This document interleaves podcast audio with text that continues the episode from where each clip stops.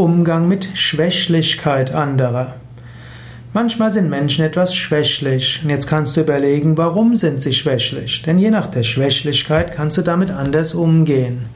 Es gibt zum Beispiel Menschen, die eine Erkrankung hatten, vielleicht eine Grippe hatten, vielleicht einen Krankenhausaufenthalt und dann sind sie eine Weile noch schwächlich. Dann wäre es, natürlich gut, sie zu schonen, ihnen den Rücken frei zu halten und zu schauen, wie man ihnen vielleicht Arbeit abnehmen kann. Es gibt Menschen, die vielleicht eine Enttäuschung hatten. Weil sie eine Enttäuschung hatten, sind sie jetzt schwächlich und sie trauen sich nichts mehr zu. Dann gilt es, ihnen sie zu stärken, ihnen wieder etwas Neues zuzutrauen, ihnen vielleicht neue Aufgaben anvertrauen, ihnen Anerkennung schenken und äh, ihnen zu sagen, ich stärke dir den Rücken. Es kann auch sein, dass das dein Chef ist, der etwas schwächelt. Vielleicht hat dein Chef irgendwo eine schwierige Zeit gehabt. Auch deinem Chef kannst du durchaus helfen, indem du ihm oder ihr Anerkennung schenkst, indem du ihr oder ihm sagst, dass du in ihn oder sie Vertrauen hast. Manchmal brauchen auch Menschen in Verantwortungspositionen das Vertrauen von anderen, damit sie nach einer schweren Zeit wieder mit Kraft voranschreiten.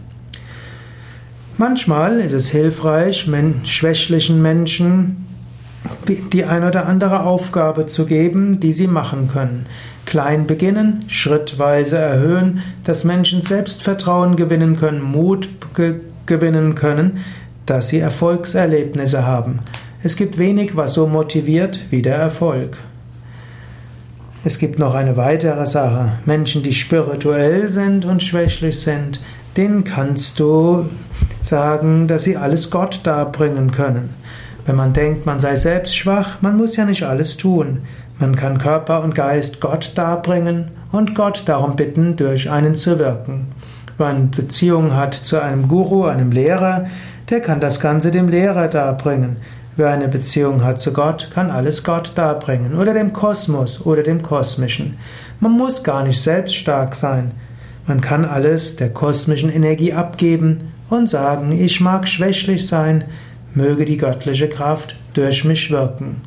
Menschen, die dafür offen sind, können mit dieser Art Hingabe und mit dieser Art von Spiritualität am ehesten ihre eigene persönliche Schwächlichkeit überwinden, indem sie eine andere übergeordnete Stärke durch sich wirken lassen.